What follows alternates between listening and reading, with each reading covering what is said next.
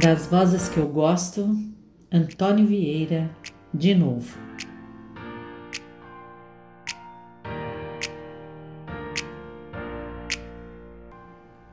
São tantas as conversas desperdiçadas pelo WhatsApp que.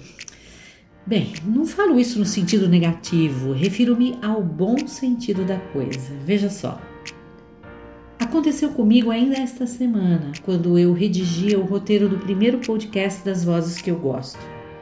Escrevia sobre esse storyteller genial que a maioria de nós apenas conhece das aulas de literatura do ensino médio, o Padre Antônio Vieira.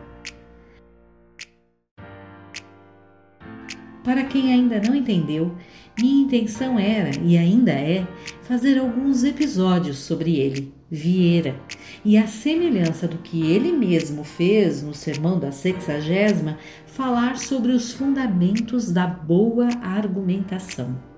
Conhecimento tão necessário a quem deseja ser um bom storyteller. A esse ponto, é preciso confidenciar aqui que tal propósito é antigo. Para você ter uma ideia, muitas vezes já me imaginei fazendo uma palestra sobre a arte de seus discursos, ou se preferir, de seus sermões.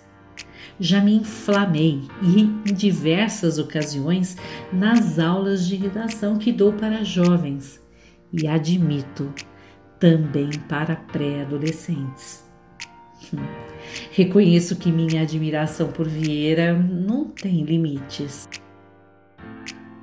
Pois bem, acabara de finalizar o primeiro roteiro sobre esse storyteller genial do século XVII, quando algo me veio à mente. Será que fui completamente justa com ele? Afinal, apesar de elogiá-lo por seus dons, Citei-o como arquiteto de palavras, lembra? Não o poupei das críticas de ter sido um invasor das nossas terras. Um, dentre tantos, que barganhou nossa língua e cultura e violou de todas as formas os povos originários do nosso país, os indígenas. Foi então que resolvi ir para o WhatsApp se você ainda não perdeu o fio dessa narrativa, deve lembrar que originalmente a minha intenção era falar sobre as conversas desperdiçadas nesse aplicativo, ou pelo menos eu comecei desse jeito. A esse ponto, o próprio Vieira, mestre da coerência e coesão, ficaria nervoso com essa história que começa com o WhatsApp e se perde nas fofocas sobre sua vida. Mas vamos seguir em frente. Foi então que resolvi ir para o WhatsApp, preocupada com os julgamentos negativos que fiz sobre o storyteller, que não está aqui para se defender, obviamente. Poderia ter ido para o Google, admito, mas a falta que as pessoas de verdade me fazem nesse período de pandemia me levou a buscar gente real, sabe? E então procurei o contato da minha amiga e também escritora, a professora Lígia Gutierrez, lascando-lhe as perguntas. Lígia, me diz aí, fui injusta com ele, o padre Antônio Vieira? Que raios tem a ver Vieira com a causa dos judeus e dos negros? Afinal, ele foi ou não um vilão? Passei dos limites ao falar dele?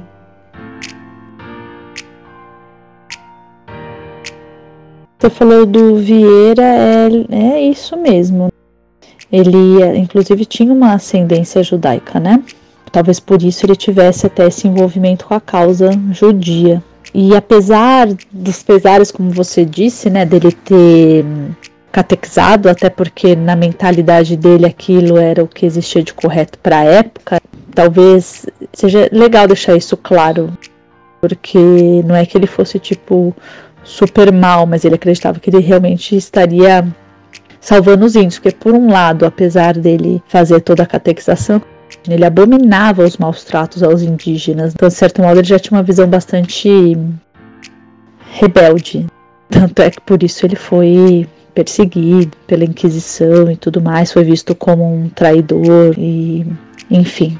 Então eu acho que apesar desse recorte dele da questão da catequização, que era um pensamento de época, ainda assim ele estava um pouco fora disso.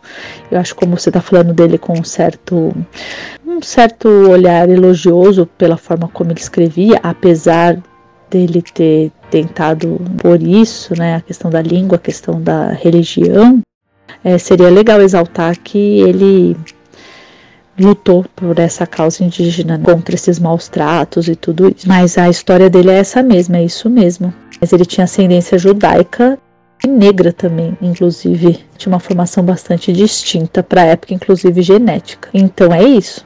Mas ah, não é nenhuma incoerência que você falou. O que você falou é realmente Vieira. Talvez só esse olhar que seja legal, dar uma, talvez uma enaltecida, não sei também se é a sua ideia mas é isso.